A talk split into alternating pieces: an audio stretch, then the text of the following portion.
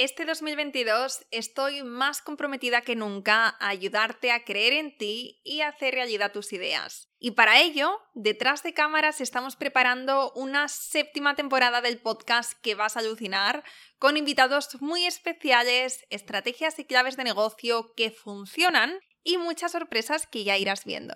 Y aparte del podcast, también estamos a tope con nuestro club de emprendedoras. Nuestra palabra foco de este 2022 es hacer piña, porque sé de primera mano que uno de los hándicaps a la hora de emprender es la soledad. Y por eso estrenamos el año con nuevas dinámicas networking dentro del club, para que conozcas mujeres como tú, hagas nuevas amistades, crees sinergias y estés muy acompañada tanto en los buenos como en los malos momentos que también están ahí, ¿no? Durante el proceso. Si esto te resuena y quieres formar parte de nuestra comunidad, donde encontrarás formaciones de negocio, mentorías conmigo y con otros expertos, talleres, mastermind, networking, sesión de objetivos, programa de madrinas, etc., entra en yoemprendedora.es barra club.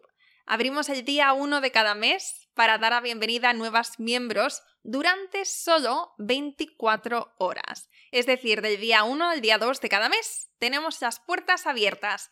Así que entra ahora, apúntate a la lista de espera y nos vemos dentro muy prontito. Recuerda, es yoemprendedora.es barra club. A veces de repente si solamente definimos nuestro nicho de mercado a nivel general, tenemos como un grupo muy grande de personas a las que queremos llegar, pero ya teniendo una cartera de servicios planificada y mapeada, tú sabes exactamente qué le vas a querer vender. Ya tienes súper claro cuál es el perfil de esa persona dentro de tu nicho. En qué etapa se encuentra, qué está necesitando.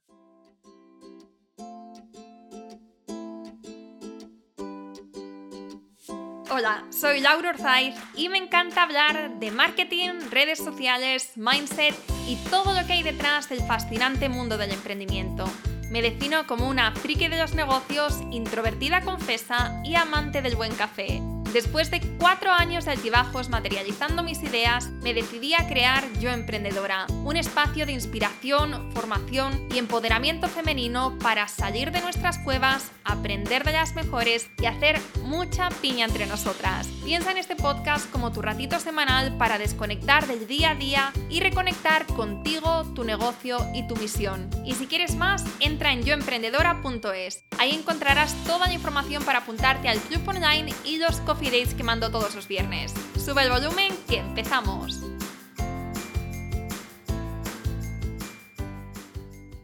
Si no tienes clara tu cartera de servicios, este episodio es exactamente lo que tienes que escuchar ahora mismo.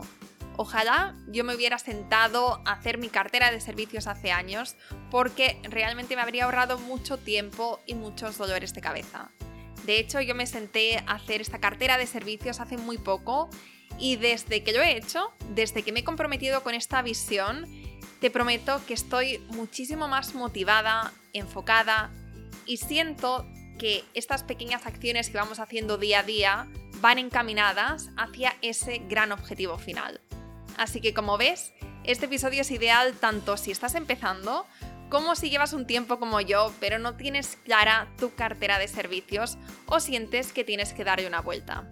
Y para hablar de este tema nos acompaña Caro García, mentora de negocios digitales y profe este mes del club. Si estás en el club y emprendedora, quizá conoces a Caro porque es de nuestras miembros fundadoras, es decir, lleva ya dos años en la comunidad y me hace muchísima ilusión que ahora, aparte de ser miembro, sea profe con el club que acaba de sacar de Crea tu cartera de servicios, donde nos habla más en profundidad del tema de hoy.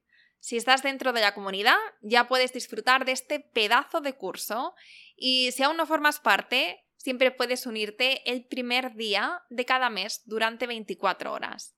Dicho esto, coge papel y boli y disfruta mucho de este episodio. Bueno, Caro, pues ya estamos por aquí. ¿Lista para empezar la entrevista? Listísima, Lau. ¿Qué tal? muy bien, muy bien, muy, muy contenta, muy acelerada hoy, porque eh, tenemos ahora la entrevista. En una hora tenemos sesión con las chicas del club. Hace un rato también tenía una reunión. Bueno, hoy es un día, es un viernes de muchas cosas, la verdad. qué emoción. ¿Qué, tal va tu viernes? Mi día. Yo empezando mi día, yo estoy en Perú Así que acá son las 10 de la mañana que estamos grabando, pero yo súper feliz y además que se vienen un montón de cosas también en las que tengo que trabajar todo el día. Bueno, bueno, bueno. Ya es viernes, ya no nos queda nada para, para descansar. Bueno, las que nos estéis escuchando, probablemente estéis escuchando el miércoles, así que ánimo, que solamente quedan dos días. Aunque parece que estamos hablando un poco negativo de la semana laboral, yo normalmente no soy así. De hecho, a mí una de las cosas que más me gustan de emprender es que los lunes eh, suelen ser mi, mi, mi día, bueno, es que no tengo un día favorito, pero los lunes me gustan porque es como qué bien que ahora tengo cinco días por delante para, avanzar en proyectos, para trabajar, para aprovecharlo. ¿A ti te pasa lo mismo, Caro?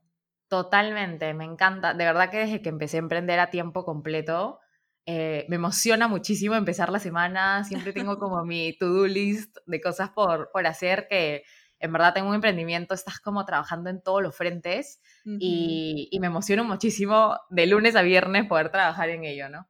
Sí. Bueno, pues eh, vamos a empezar hablando de, obviamente, de ti, pero eh, me gustaría que nos contaras eh, lo que has estado haciendo hasta ahora. Es decir, sé que, el proyecto que tienes ahora entre manos, que no es el primero que haces, que has hecho algunas cosas, que has emprendido nuevos bueno, proyectos desde cero anteriormente. O sea, eres como yo, que también hice mis, mis pinitos, mis proyectos, tuve mis fracasos, muchos aprendizajes y realmente cuando he hecho la vista atrás es cuando eh, los momentos en los que más he aprendido han sido estos, estas experiencias previas. Entonces me encantaría que nos contaras qué has ido haciendo durante estos años y luego ah, vamos a hacer primero, vamos a hacerlo por partes para, para hacerlo de forma ordenada. Primero cuéntanos cuáles han sido estos proyectos que has desarrollado eh, hasta el, punto en el que estás ahora y después entramos a hablar de estos aprendizajes que te has llevado. Perfecto. Bueno, en mi caso, yo tuve este bichito emprendedor desde un inicio porque tengo, de hecho, en mi, en mi familia, el lado de mi mamá, que siempre ha estado trabajando como en el mundo corporativo y trabajando en, en oficinas, empresas, y tenía el lado de mi papá súper emprendedor desde muy joven.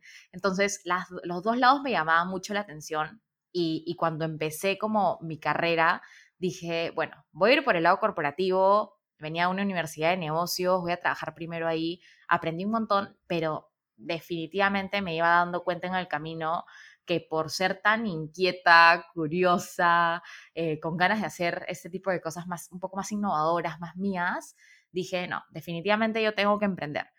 Y fue así como poco a poco empezaron a, salir como distintos proyectos, como es tu caso también, que antes de llegar a el proyecto con el que ya te quedas emprendiendo, van saliendo como distintas cosas en las que uno va aprendiendo un montón. En mi caso fueron dos. Eh, empecé primero con una empresa de productos físicos, de papelería, de productos de papelería, que en realidad aprendí muchísimo porque era súper joven en esa época y muchos, muchos fallos hubieron, fracasos, pero en realidad lo que más me llevaba era todos los aprendizajes que pude ganar de este proyecto. Era complicado porque era la primera vez que emprendía y realmente no sabía a todo lo que me estaba metiendo y todas las cosas que hay que hacer de cara a un emprendedor, ¿no? A veces solamente vemos ese lado eh, bonito ese lado eh, que, llegamos a ver ya el producto final o el servicio final, pero no se ve todo lo que hay detrás de cada emprendimiento. Y luego también emprendí con un blog de viajes que moneticé y todo, o sea, era realmente un emprendimiento para mí y eso me, me, fue metiendo un poco a poco al mundo digital, al mundo de los negocios digitales, del marketing, de cómo mover un proyecto en digital.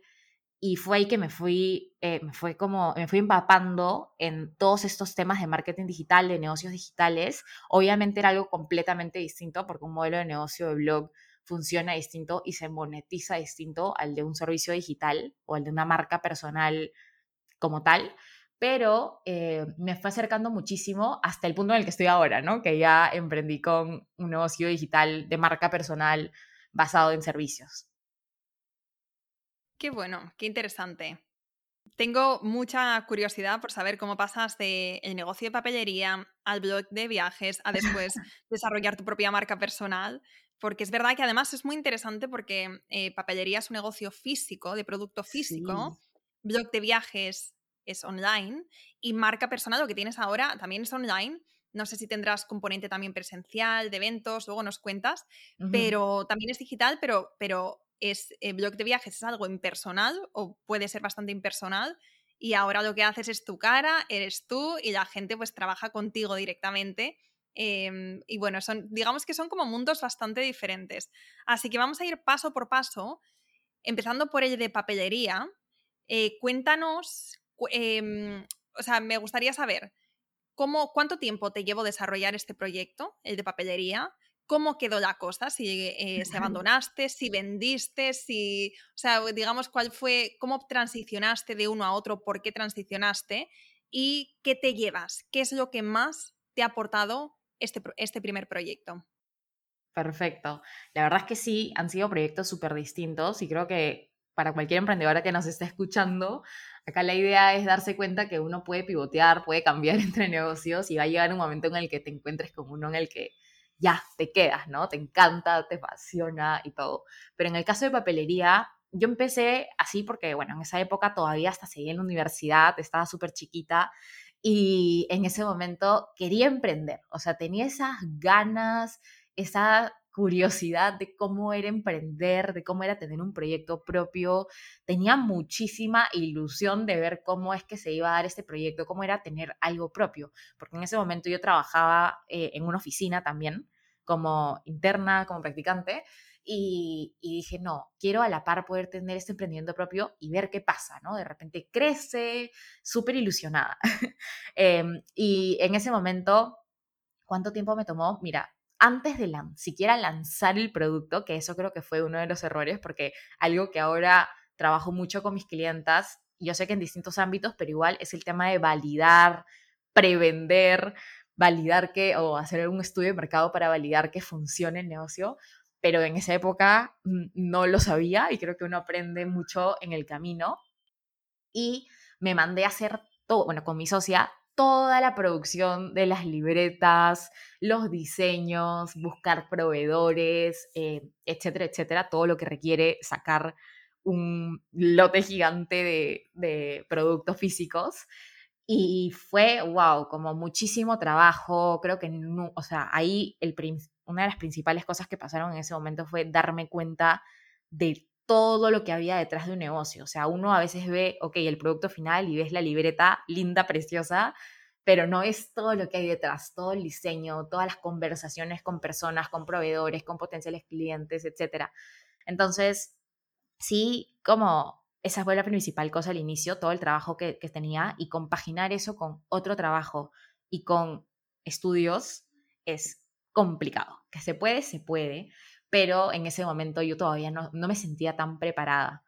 Al final vendimos, sí vendimos, pero eh, realmente no lo necesario, creo yo, como para em, haber validado el producto y darme cuenta que eso tenía para o sea, a largo plazo un futuro. Y, yo creo que la razón por la que lo dejé, el proyecto, bueno, lo dejamos con mi socia, fue que eh, ambas no teníamos el tiempo suficiente como para llevar un emprendimiento de productos físicos, que realmente sí requiere muchísimo trabajo en un inicio y, fue uno de los principales aprendizajes. Pero me fascina hoy en día ver cómo los emprendimientos de productos físicos encuentran distintas estrategias para poder validar primero, para asegurarse, por ejemplo, eh, cuánto van a vender, proyectar cuánto es que vas a vender y según eso lanzar esa cantidad de productos. Em, y, creo que con tiempo y con mucha dedicación se puede hacer muchísimo con un emprendimiento así. Sí, estoy totalmente de acuerdo contigo. Y mm, a mí me pasó algo similar, vamos, te estaba escuchando y aunque fuera un sector diferente y retos diferentes seguramente, pero es verdad que una de las lecciones que me llevé de uno de esos proyectos fue el validar antes de lanzarte a la piscina, antes de empezar, no de meterte all in, de, meterte con todo. Y, mm, y, sí, es una lección súper, súper valiosa. Em, eh, ¿Cómo vendíais cuando, cuando creasteis estas libretas, cuando teníais este producto físico? ¿Cómo vendíais? ¿Habíais creado una marca? ¿O teníais... Sí, eh, sí o sea, ¿ya, tenía, ¿ya habíais trabajado una marca previamente? Trabajamos, sí trabajamos una marca, se llamaba Paper City, y en realidad como todo era muy, muy o sea, no era nada profesional en el sentido de que en ese momento no tenía, creo que la oportunidad todavía de contratar quizás una diseñadora, una estrategia de marca, etc. Y, y fue muy do it yourself, pero, pero estuvo estuvo súper divertido el proceso también, me fue metiendo muchísimo en el ámbito de crear marcas. Yo para esto estudio administra bueno, estudié administración de negocios y mi socia en ese momento había estudiado marketing, entonces ayudó muchísimo, creo, el aplicar todo lo que siempre habíamos aprendido dentro de las aulas y como todo lo que te enseñan los profesores, etcétera, pero que realmente uno nunca aplica. Y sirvió muchísimo para el hecho de la creación de una marca que le hice bien o no, no lo sé. En esa época realmente no, eh, creo que no tenía todavía la experiencia suficiente, pero fue súper bueno de, armarlo desde cero. Y eh, vendíamos a través de redes, o sea, en ese momento era a través de redes, obviamente no era un e-commerce súper grande, o sea, era uno a uno, pero ofreciéndolas en redes, tomando fotos bonitas, etcétera, que yo creo, o sea, y hasta ahora, por más que yo no estoy metida en el ámbito de productos físicos, creo que el tema de fotografía de productos es vital si es que uno quiere vender y toda la identidad visual, porque uno realmente si no conoces una marca y la ves por primera vez, lo que más te va a llamar la atención es eso, ¿no? Cómo muestras los productos que tienes. Sí, sí, sí. Y después entonces pasas del negocio de papelería, lo vendéis y pasas al negocio de blog de viajes. Exactamente. Cuéntanos, ¿cómo creas este, cómo o sea, em, digamos de una forma resumida, porque claro, si nos ponemos ahora a hablar de cada uno en profundidad, seguro que tenemos un episodio entero, pero cuéntanos, ¿cómo creas desde cero un negocio tan diferente en un mundo completamente distinto al que habías hecho, al, que, al del mundo de la papelería? Y, o sea, ¿cómo, ¿cuáles fueron estos pasos clave que fuisteis dando? Y lo mismo, la misma pregunta de antes, ¿qué te aportó este proyecto? ¿Qué, ¿Cuáles fueron los mayores aprendizajes? Buenísimo. Mira, el blog de viajes realmente yo lo saqué por algo en particular, que es la pasión que yo tengo por los viajes. A mí me encanta viajar. He viajado a como más de treinta y tantos países eh, y como mochilera, o sea, de distintas maneras, de como mochilera, con amigos, con familia, con todo.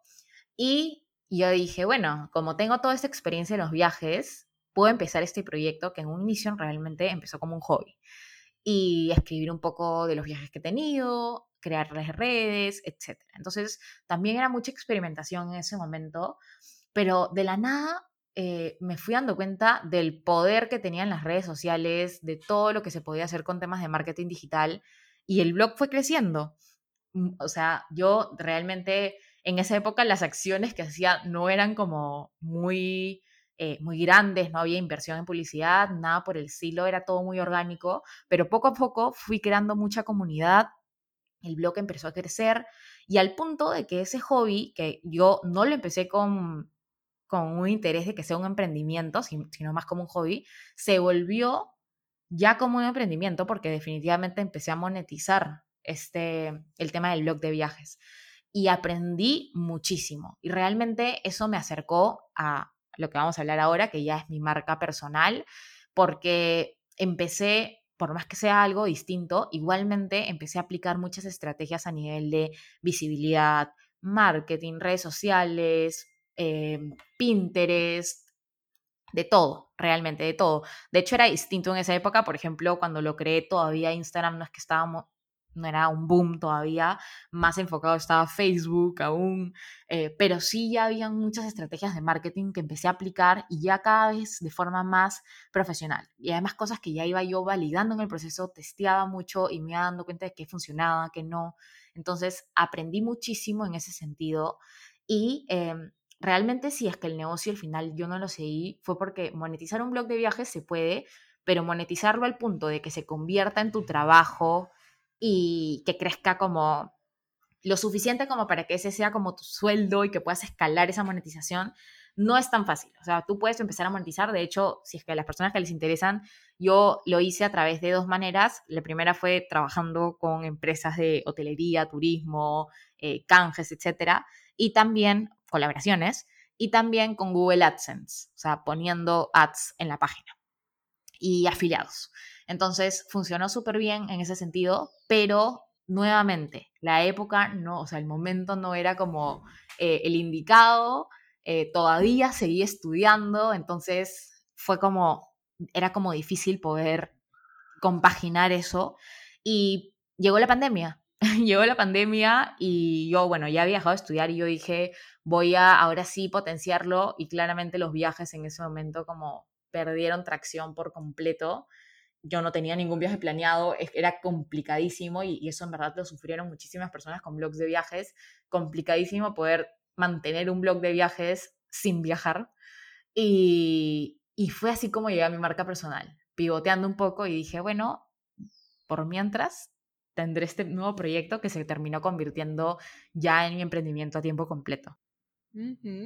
Qué bueno. Y realmente entonces este, este tercer emprendimiento es bastante reciente, porque estamos grabando esto en febrero de 2022 y la pandemia empezó en el 2020, o sea, dos años. Sí, quiero, años. quiero recalcar esto porque hay veces que mm, puede parecer que tienen que pasar muchísimos años, que tiene que pasar tres, cuatro, cinco años antes de siquiera empezar a ver resultados, antes de, empezar a ver que estamos creando una marca, pero todo depende, o sea, si, lo hacemos con estrategia, si lo hacemos, si vamos dando los pasitos correctos, si vamos creando unas buenas bases, si, si hacemos las cosas bien desde el principio, o por lo menos si no damos tantas vueltas para llegar a donde queremos llegar, que es un poco lo que me pasó a mí al principio, pues entonces sí que se puede hacer más rápido. Y sin duda, el haber tenido estos, estos aprendizajes, estas experiencias, pues ya te dieron estas tablas para hacerlo más rápido, ¿no? Y para crear un negocio en dos años que tiene bastante, vamos, que ya tienes en Instagram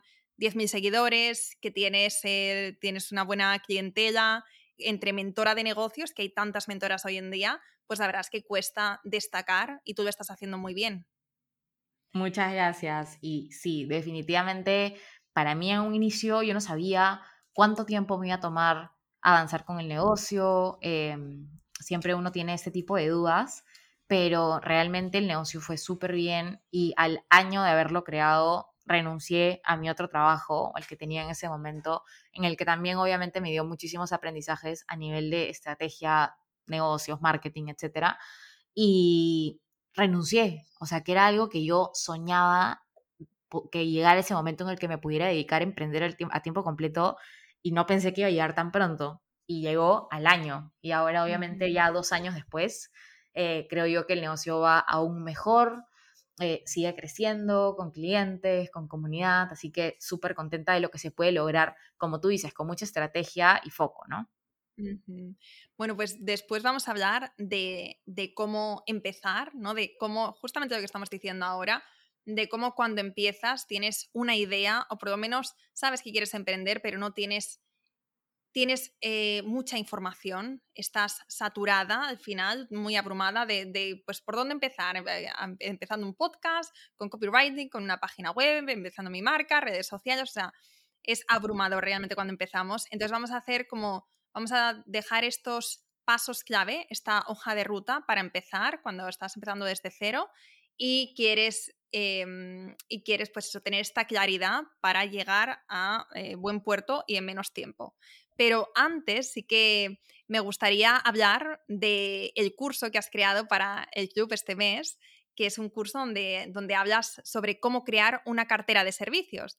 Esto está muy relacionado con este tema que estamos hablando porque al final a muchas también de las, eh, de las oyentes que nos están escuchando ahora les puede interesar, ¿no? El cómo crear tu cartera de servicios. Pero creo que por el nombre hay veces que no, quizá no se puede entender muy bien, ¿no? Eh, ¿Qué es esto de cartera de servicios y quién lo necesita y cómo se crea?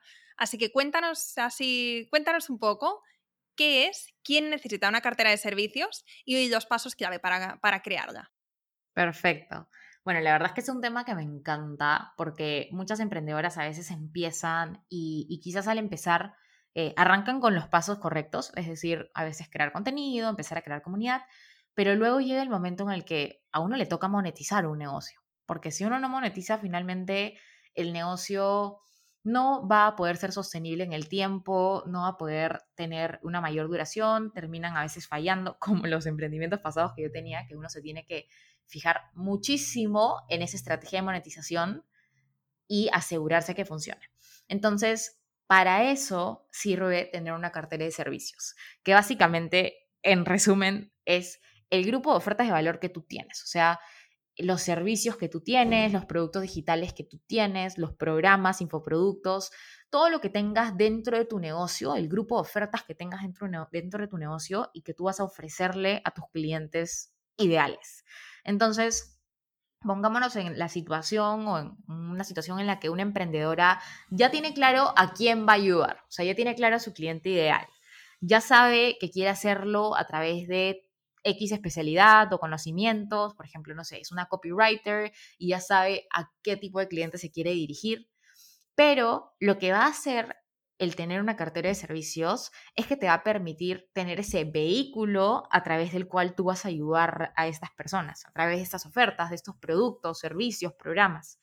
Entonces, en mi caso, yo considero que cualquier emprendedora digital que, tenga, eh, que tenga un negocio, que sepa a quién quiere ayudar, que sepa con qué especialidad lo va a hacer, puede ir creando su cartera de servicios. Y no significa que la vas a construir de una. No significa que eh, apenas tú diseñes tu cartera, vas a ponerte a trabajar en todos los servicios, en todos los cursos, en todas las membresías que quieres tener. Un ejemplo, ¿no?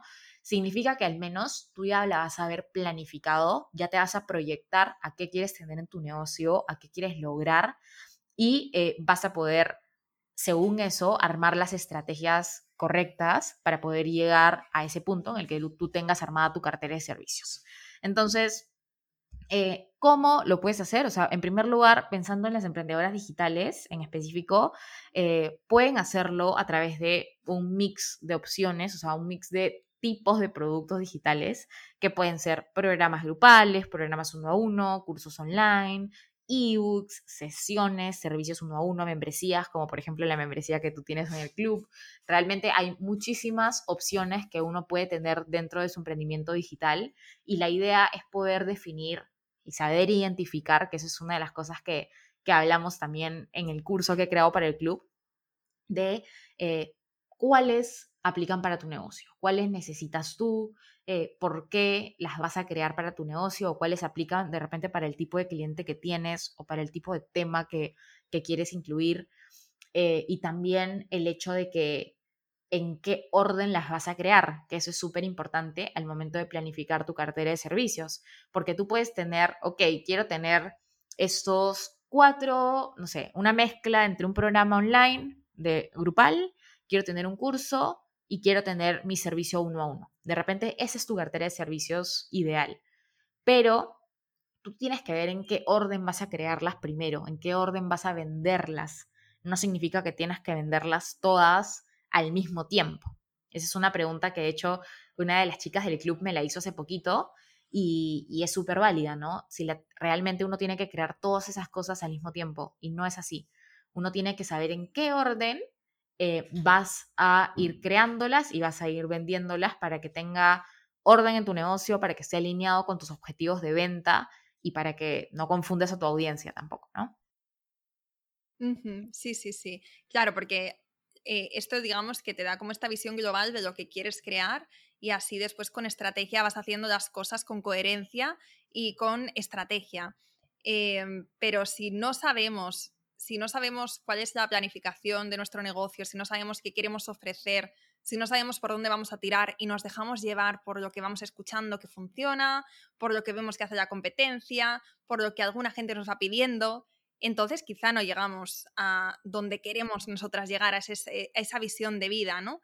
Si no tenemos como esta estrella polar a la que seguir. Entonces podría ser que, em, esta cartera de servicios es como nuestra brújula, ¿no? Por lo menos parte ¿no? de, de, esta visión fundamental para nosotras, de estamos emprendiendo porque queremos conseguir esto, que esto es un innegociable, ¿Y cómo lo voy a conseguir? Pues con estos servicios o con estos productos y vamos a ir pasito a pasito. No podemos empezar con el programa de high ticket y la membresía y los servicios y tal. Entonces, eh, una vez que tenemos clara cuál es nuestra cartera de servicios, qué es lo que vamos a crear en los próximos años, ¿cómo podemos ayudar a las chicas que nos están escuchando, que tienen esto claro, ¿Cómo podemos ayudarles con, estos, con, este episodio a decir, vale, pues son pasos bastante sencillos, es un ABCD, no hay que complicarse la vida y con esto que me ha dicho Caro, yo lo escribo en mi cuaderno y me dejo de tanta historia y tanta floritura y tanto, tanta estrategia que me cuentan eh, los expertos y me centro en lo que realmente es importante en el punto en el que estoy ahora. Es un gran reto que te estoy lanzando, Caro, pero yo creo que tú puedes con esto. Totalmente. Mira, primero que nada, me encantó que dijeras que tu cartera de servicios es como una brújula, porque sí, definitivamente cuando tú la creas es para eso, para que tengas una brújula de hacia dónde tú quieres llegar en un futuro con tu negocio, desde ahora mismo, ¿no? Pero también a futuro. Ahora, para una persona que, ok, se sienta, nos está escuchando ahorita, empieza a diseñar su planificación de cartera de servicios y dice, ¿ahora qué? Realmente hay muchos, eh, bueno, no muchos, hay algunos pasos que debe seguir. Y para mí, el primero está en asegurarse y ponerle muchísimo foco en esa audiencia o comunidad digital que tenga en torno a su propio expertise.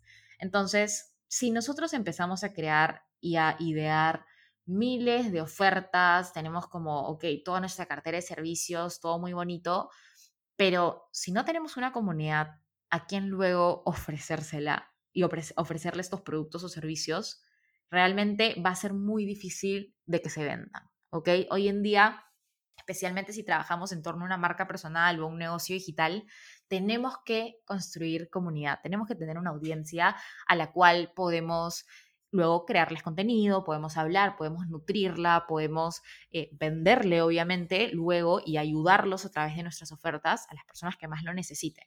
Entonces, para mí, sea como sea, si es que ustedes están armando su cartera de servicios, no dejen de lado esa construcción de comunidad. Poder elegir esa red social en la que van a empezar a crear comunidad o ese lugar, ese canal digital. O sea, puede ser a través de Instagram, como es muy común, pero también realmente veo a emprendedoras que crean su comunidad en TikTok o en LinkedIn y realmente, o en un grupo de Facebook, o de repente con el hecho de subir un podcast todo el tiempo en el que estás nutriendo a tu comunidad, excelente. O sea, es la idea es encontrar ese lugar donde tú vas a poder tener esa conexión con tu comunidad y no irte tampoco por todos lados, porque en un inicio, realmente tú estás eh, con tu emprendimiento y quieres saber hasta qué punto quieres llegar, va a ser muy complicado que hagas todo. Y para eso tienes que poder saber priorizar súper bien dónde es que quieres construir esa comunidad, dónde es que quieres fidelizarla. No tratar de estar en todos lados y realmente no llegar luego a ningún lado porque no estás pudiendo alcanzar tus objetivos, no tienes tiempo para todo, etc. Entonces, tú eh, por otro lado, si estás creando esta cartera de servicios, te vas a dar cuenta a qué perfil precisamente quieres llegar. A veces de repente si solamente definimos nuestro nicho de mercado a nivel general, tenemos como un grupo muy grande de personas a las que queremos llegar, pero ya teniendo una cartera de servicios planificada y mapeada, tú sabes exactamente qué le vas a querer vender. Ya tienes súper claro cuál es el perfil de esa persona dentro de tu nicho en qué etapa se encuentra, qué está necesitando. Entonces, al momento de crear comunidad, se te va a hacer mucho más fácil poder llegar a las personas indicadas porque sabes qué es lo que luego tú quieres ofrecerles. Em, entonces, para mí eso es como en primer lugar. Ahorita igual voy a seguir comentando algunas cosas, pero no sé si tú quieras comentarnos algo, Lau. No, yo lo que quiero es preguntarte en qué, mm, eh, dónde, en qué plataforma has creado tú tu comunidad. En mi caso ha sido Instagram. Durante dos años enteros he estado trabajando mi comunidad ahí, construyéndola, fidelizándola, creando contenido a lo largo de todo este tiempo, hablando con clientes potenciales por mensajes directos. Ese ha sido como el lugar donde creé, bueno, y he creado mi comunidad, donde he tratado de darle mi 100% y ya como todo este tiempo después, dos años después, considero que ya es momento de empezar a crecer y por eso es que ya estoy aplicando otro tipo de plataformas en los que sigo fidelizando a personas, en mi caso es un blog eh, y también email marketing, donde también puedo empezar a trabajar muy, bueno, eso ya lo trabajo hace tiempo, pero poder seguir dándole muchísima fuerza, potenciando la parte de los suscriptores, no solamente seguidores en redes, ¿no? Pero definitivamente yo sí recomiendo que en un inicio, cuando tú empieces, no trates de hacerlo todo. Trata de elegir un lugar, máximo dos si es que tienes mucho tiempo, pero más que eso no. No trates de dejarte llevar por ver todas las opciones que hay hoy en día, todas las redes que hay. Realmente va a llegar el momento en el que uno pueda hacer eso, pero eso no es al inicio. Sí, sí, sí, 100%. De hecho, eso, esto ya hemos comentado más veces por aquí. Y si os vais a los primeros episodios del podcast de, hace tres años y medio, vais a escucharme decir que Instagram no es para mí, que yo paso de esta red social y que lo mío es el podcast y ya está. O sea, yo de hecho al principio renegaba de, de Instagram porque se me hacía muy pesado y me parecía una tortura por ahí crear comunidad Em, para que veáis cómo cambian las cosas. A día de hoy tenemos casi 30.000 seguidores y ha ido de forma bastante orgánica, pero si hubiera querido desde el principio crear comunidad en Instagram y crear comunidad en el podcast y hacer email marketing y tal, te digo yo que, vamos, me habría, me habría saturado en el día uno. Entonces, lo mejor es ir haciendo las cosas pasito a pasito, ir eh, haciendo sobre todo las cosas súper bien en la plataforma en la que estemos y después, una vez que ya sintamos que lo que lo tenemos más o menos dominado, entonces podemos pasar a la siguiente y si podemos delegar por el camino, mejor que mejor. Totalmente, totalmente. Delegar es un paso súper importante cuando ya vamos validando más nuestro negocio, sabemos hacia dónde queremos llegar y se necesita ayuda, así que ya cuando tú delegues, definitivamente sigue otro tipo de estrategia, ¿no? Que ya es empezar a reciclar tu contenido, aparecer en más lugares, etcétera. Una estrategia más omnicanal. Eh, y bueno, entonces, pasando a la siguiente etapa y asumiendo que la emprendedora que nos está escuchando empieza a crear esta comunidad, a ponerle mucho foco en fidelizar, viene la parte de crear estos productos o servicios digitales que has definido en tu cartera. Y acá, algo que también menciono mucho en el curso y que lo quiero mencionar acá también, es que no intentes abarcar muchísimo a la vez. Tú puedes tener en mente que realmente quieres lanzar eh, una formación online, un programa y, no sé, y un servicio personalizado. Eso es algo que quieres hacer y está perfecto, pero no tienes que hacerlo a la vez y no tienes que abarcar miles de estrategias de venta o de marketing que pueden existir hoy en día. Son muchísimas las opciones que hay, pero cuando uno eh, recién empieza y empiezas a aplicar eso, es mejor irte a lo simple, a validar primero, y vuelvo un poco ese aprendizaje que tuve yo en mi primer emprendimiento, a asegurarte que eso es el servicio que tus clientes quieren en este momento y empezar en base a eso a trabajar con ese único servicio o ese único programa o esa única formación, realmente empezar con una cosa, validar, darle de repente varias ediciones o asegurarte que varios clientes lo prueben primero, y luego, cuando ya eso esté funcionando, ir con las siguientes cosas. Pero para mí una cartera de servicios lo que te va a ayudar es a diversificar, pero no todo el mundo está en la etapa de diversificar primero. Uno a veces cuando recién inicia con un negocio es mejor empezar con una cosa, intentar eh, primero con esa, eso que hayas elegido, ese servicio o ese programa, darle todo de ti, asegurarte que tus clientes amen esa opción que les has dado, que te quieran comprar, que tienen muchísimo feedback, testimonios, etc. Y recién en ese momento, cuando eso ya está funcionando súper bien en tu negocio, va a ser momento de pasar al siguiente nivel y diversificar. Y ese único producto ese único servicio en un inicio puede ser eh, lo que tú quieras, o sea, puede ser el producto o servicio que tú quieras. Ahí hablo también en el curso un poco a nivel de quiénes em, qué, tipo de oferta debería ser según la etapa en la que estás en tu negocio, según cuánta comunidad tengas, em, más que nada eso, ¿no? En qué etapa te encuentras. Por ejemplo, en tu caso, obviamente tu, tu servicio estrella es el club, la membresía. Para otra persona puede ser un servicio em, de diseño, para otra persona puede ser un programa grupal. Va a depender muchísimo.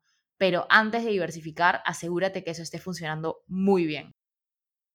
Sí, sí, sí, porque además cuando ponemos todo nuestro foco en una cosa, en un producto, en un servicio, en un programa, en una membresía, lo bueno es que vamos a hacer que sea lo mejor posible. O sea, vamos a poner ahí todo, todo nuestro empeño, todo nuestro corazón, todo nuestro, todo nuestro trabajo, ¿no? Todo. Eh, en cambio, cuando, cuando empezamos a diversificar, también nuestra, nuestra atención empieza a estar en otros, en otros focos y entonces lo mejor para pasar a lo siguiente es que lo primero, que ya lo tengamos lo mejor posible, ¿no? Que lo tengamos que sea lo más profesional, que aporte el mayor valor posible, que lo tengamos también muy sistematizado con los procesos, con, para que después cuando, pasamos, cuando pasemos a lo siguiente estemos seguras de que esto primero que hemos creado no solamente es eh, e, es lo mejor que podíamos haber hecho, sino que también lo dejamos en buenas manos o tenemos unos sistemas que nos permiten hacer las cosas de forma optimizada, que nos permite delegar o que nos permite, vamos, que no nos quita todo el tiempo y así después podemos pasar a lo siguiente. Pero sí, o sea, para poder hacer eh, the best of the best, para poder tener como nuestro mejor servicio y pasar al siguiente y hacerlo bien, pues para eso primero hay que centrarnos en una cosa. Entonces hemos hablado, Caro, de, de crear nuestra audiencia, nuestra comunidad y de dónde hacerlo y también cómo hacerlo hemos hablado de no, intentar abarcar a todos, sino de poner nuestro foco en una cosa antes de pasar a la siguiente y hacerlo lo mejor posible. ¿Qué sería lo tercero que tendríamos que hacer? Perfecto, entonces para mí es, ya sabes qué es esa cosa que vas a vender, ¿cierto? Ya elegiste cuál va a ser tu servicio estrella, que como a mí me encanta decirle. Y en ese momento, para mí, entra en juego el tema de tener una estrategia de venta. Porque si bien tú ya has elegido qué quieres vender, tienes que poder trabajar cómo vas a venderlo. Y ahí es que yo me encanta hablar del tema de, ok, hay muchísimas estrategias de venta, o sea, lanzamientos, funnels, hacer una venta orgánica, evergreen, con publicidad, sin publicidad, o sea, hay miles de maneras de vender un producto o servicio digital. Pero acá yo, al emprendedora que nos escuche, es recomendarle que elija la manera que se alinee a su forma de ser, al tiempo que tiene disponible, a su tipo de negocio, a su tipo de comunidad. Realmente a mí no me gusta recomendar una sola estrategia de venta. Como les digo, hay muchísimas. De repente a algunas personas les funciona excelente los lanzamientos, a otras les funciona excelente tener funnels eh, súper automatizados. Entonces va a depender muchísimo y del tipo de producto también cada estrategia de venta, de hecho hay como algunas que se recomiendan más para un tipo de producto, ya sea un producto low ticket o de bajo precio, mid ticket o high ticket. Va a depender mucho qué estrategia quieras, pero eh, yo sí considero que es súper importante que escojas cuál va a ser esa estrategia. Si va a ser un, lanzamiento súper grande, si va a ser al inicio una venta más orgánica, eh, con tu comunidad más fiel, si vas a hacer de repente una venta como en la parte trasera de tu negocio, sin de repente anunciarlo mucho, sino primero con clientes ideales que ya has ido hablando y que les quieres hacer como una, un lanzamiento privado primero. Hay muchas opciones. Algunas también es el tema de validar con un servicio beta primero con tus clientes más potenciales, pero es poder escoger esa estrategia y no tratar de abarcarlo todo nuevamente. O sea, vuelvo al mismo tema.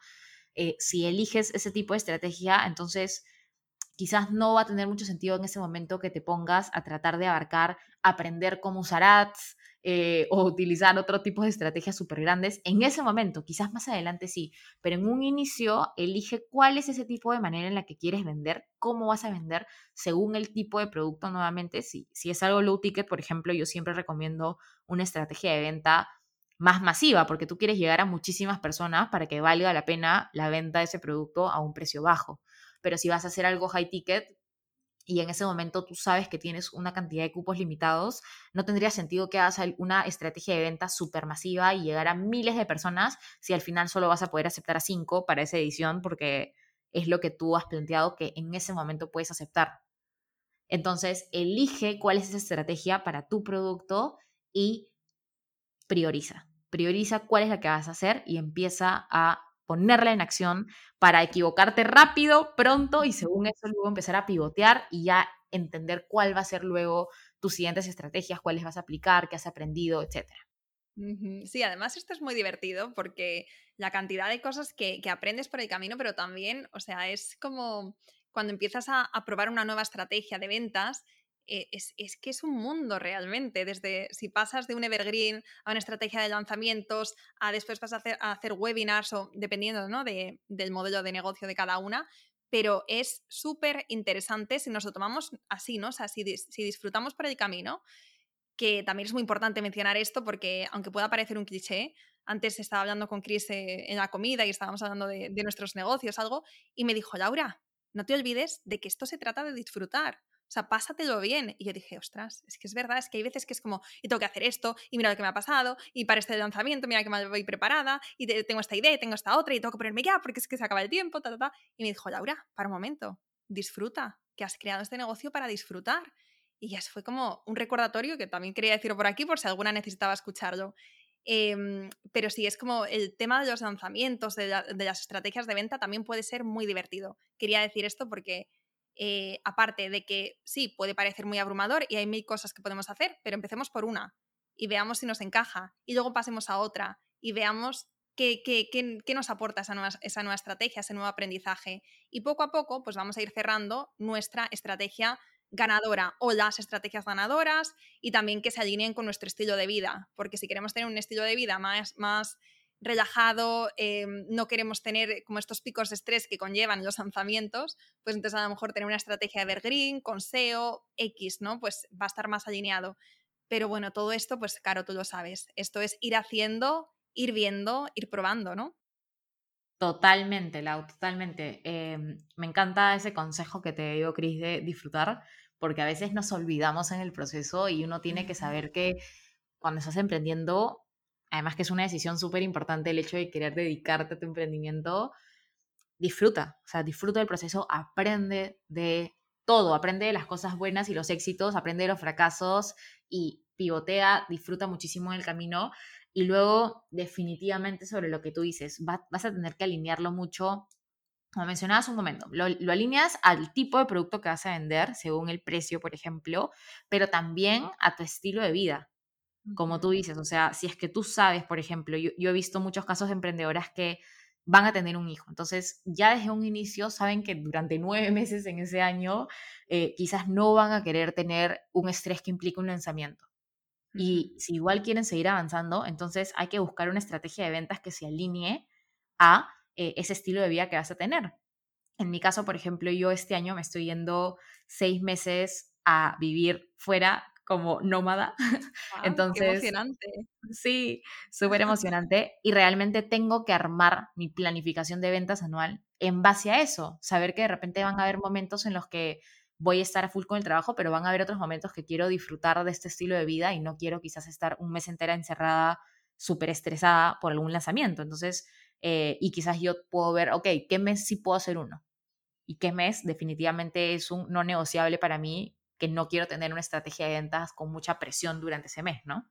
Claro. Claro, sí, todo, todo el sentido del mundo esto. Seguro que está resonando con, con, muchas de las que nos están escuchando y bueno, espero que así sea porque este episodio al final es para las que estáis empezando o para las que sentís que, que estáis un poco perdidas, que no sabéis por dónde coger esto del emprendimiento, que tenéis mucha información. Pues al final, mira, hemos hablado de tres pasos clave, que bueno, hemos hablado de tener vuestra cartera de servicios, que eso lo podéis hacer tanto si estáis en el club y podéis hacer el curso como si no, con estos consejos que nos ha dado hoy Caro, realmente nos podemos sentar y podemos bajar a tierra estas ideas que tenemos en mente. Eh, y luego hemos hablado de crear nuestra audiencia, crear nuestra comunidad, de, centrarnos en lo importante en cada momento. Y también hemos hablado de algunas estrategias de venta y de de, bueno, de ver cuál es la más adecuada para nuestro negocio y para nuestro estilo de vida y para el momento vital que tenemos también en este momento. Dicho esto, Caro, vamos a ir cerrando, pero no me puedo ir sin antes hacerte las tres preguntas, o cuatro, a ver, ¿cuántas son? Creo que son, a ver, son cuatro, cuatro preguntas al final. Reto, cuanto, o sea, tienes que contestar de la forma más breve posible. Perfecto. Cuanto más breve, mejor. Primera pregunta, sabiendo lo que sabes ahora, ¿harías algo diferente? Sí, no, o sea, obviamente yo creo que en el camino uno aprende de todos los errores que ha tenido, pero si tuviera que cambiar algo eh, de todo, todo este proceso emprendiendo, es el tema del perfeccionismo. Creo que caer en mucho perfeccionismo a veces hace que las cosas te demoren mucho más tiempo. Entonces, en mi caso, yo empezaría a tener cosas de forma más eh, messy, como tomar messy action, sin pensar tanto en cuál es ese resultado perfecto que quiero obtener, sino ir intentando en el camino y según eso ir pivoteando. Mejor hecho que perfecto. Exacto. ¿Qué es para ti el éxito? Uy, para mí el éxito está en la libertad y en el estilo de vida que uno quiera vivir. Y obviamente eso va a depender mucho de cada persona y cada sueño que tenga esas personas. Para mí, por ejemplo, es el hecho de viajar, que ya lo he mencionado varias veces en, este episodio, y yo siento que ahorita me estoy acercando a esa definición de éxito que tengo para mí, que es poder tener ese estilo de vida viajando. ¿no? que lo voy a cumplir este año. Entonces, para mí es libertad y poder encontrar ese estilo de vida que se alinee a ti, a lo que tú quieres, tus sueños, tus valores, y poder hacerlo mientras trabajas en algo que te llene y que te sientas realizada. ¿Cuál ha sido tu mayor reto como emprendedora? Uf, bueno, he tenido varios en el camino, pero creo que mi principal reto en su momento ha sido compaginar un emprendimiento con otras cosas, que puede ser a veces, en mi caso fue un trabajo corporativo, que también obviamente me requería más de ocho horas al día, y llevar esto de la mano con un emprendimiento al inicio fue muy difícil, y creo que si es que alguna emprendedora está escuchando ahorita y que está viviendo eso, que creo que son muchas las que emprenden y al mismo tiempo trabajan, les recomiendo eh, que se concentren en priorizar qué es lo realmente importante, qué es lo que ahorita va a mover más la aguja en tu negocio y te concentres en eso, planifiques muchísimo, porque no hay, yo sé que este tipo de personas no tienen mucho tiempo como para hacer miles de cosas, miles de, de estrategias y ni nada por el estilo. Entonces, priorizar qué es lo que más te va a ayudar a rentabilizar tu negocio, qué es lo que más vas a disfrutar también, y hacer eso sin caer tanto en dejarte llevar por estos shiny objects que van apareciendo en el camino, ¿no? Sí. Y ya para terminar, un libro o recurso que, te haya impactado, que te haya ayudado, que te haya acompañado durante estos años como emprendedora. Sí, a mí me encantó leer el libro de Tim Ferriss de The Four Hour Work Week o la semana laboral de cuatro horas. A mí me impactó, en un inicio lo leí antes de haber emprendido y creo que más allá de los detalles que comparte, el valor del libro está en inspirar a la gente y en despertar conciencia o hacerles ver que hay otra forma de abarcar la vida profesional más que la que conocemos en la sociedad, ¿no? Que va mucho por el camino del emprendimiento y para personas que están pensando en emprender o que están empezando, motiva muchísimo en esta fase. sí. Bueno, pues dejamos este libro en las notas del podcast y, también los enlaces para que podáis ir a ver a, Caro, para que podáis visitar su página web, su Instagram. Pero para las que ya están con el móvil esperando para que digamos el nombre para buscarte, Caro, cuéntanos dónde te podemos encontrar. Perfecto. Bueno, en Instagram me encuentran como arroba soy García y eh, pueden encontrarme también en mi web soycarogarcía.com donde van a poder encontrar eh, recursos. Justo tengo una clase gratuita que se pueden descargar también sobre cómo vender con su contenido y eh, encontrar ahí distintos recursos, opciones. Tengo un blog también donde pueden leer y seguir aprendiendo las cosas que comparto sobre negocios digitales. Genial. Y también lo podéis encontrar en el club porque es miembro desde hace un montón de tiempo y también es profe del club de este mes de febrero con, tu super curso de cómo crear tu cartera de servicios. Si estás en el club, te recomiendo que la veas porque está genial. Si te gusta este episodio, ese curso te va a enamorar, seguro que te ayuda muchísimo y ahí lo tenemos para, para aprovecharlo. Y Caro, muchísimas gracias de verdad por, por este episodio, por todo lo que has compartido con nosotras y también, por supuesto, por ser profe del club, que ya sabes que, te lo agradezco, te lo agradecemos todas muchísimo y es un placer tenerte con nosotras mucho más tiempo. Ay, gracias a ti, Lau. Estoy súper contenta de estar en el club ya desde hace muchísimo tiempo. Creo que desde que casi que empecé a emprender soy parte del club y me ayudó muchísimo a tener esa compañía, acompañamiento, tener los recursos que te da el club y ahora además súper feliz de ser yo la que puedo aportar con eh, un curso para todas las chicas del club. Muchísimas gracias por, por, dejarme em, hacer este curso para ellas. Espero que te haya gustado este episodio y si es así, me encantaría que dejaras una reseña en iTunes, en Evox o en la plataforma que escuches tus podcasts. Esta es la mejor manera que tienes de apoyar el podcast y su continuidad. Muchísimas gracias por quedarte hasta el final y seguimos la próxima semana.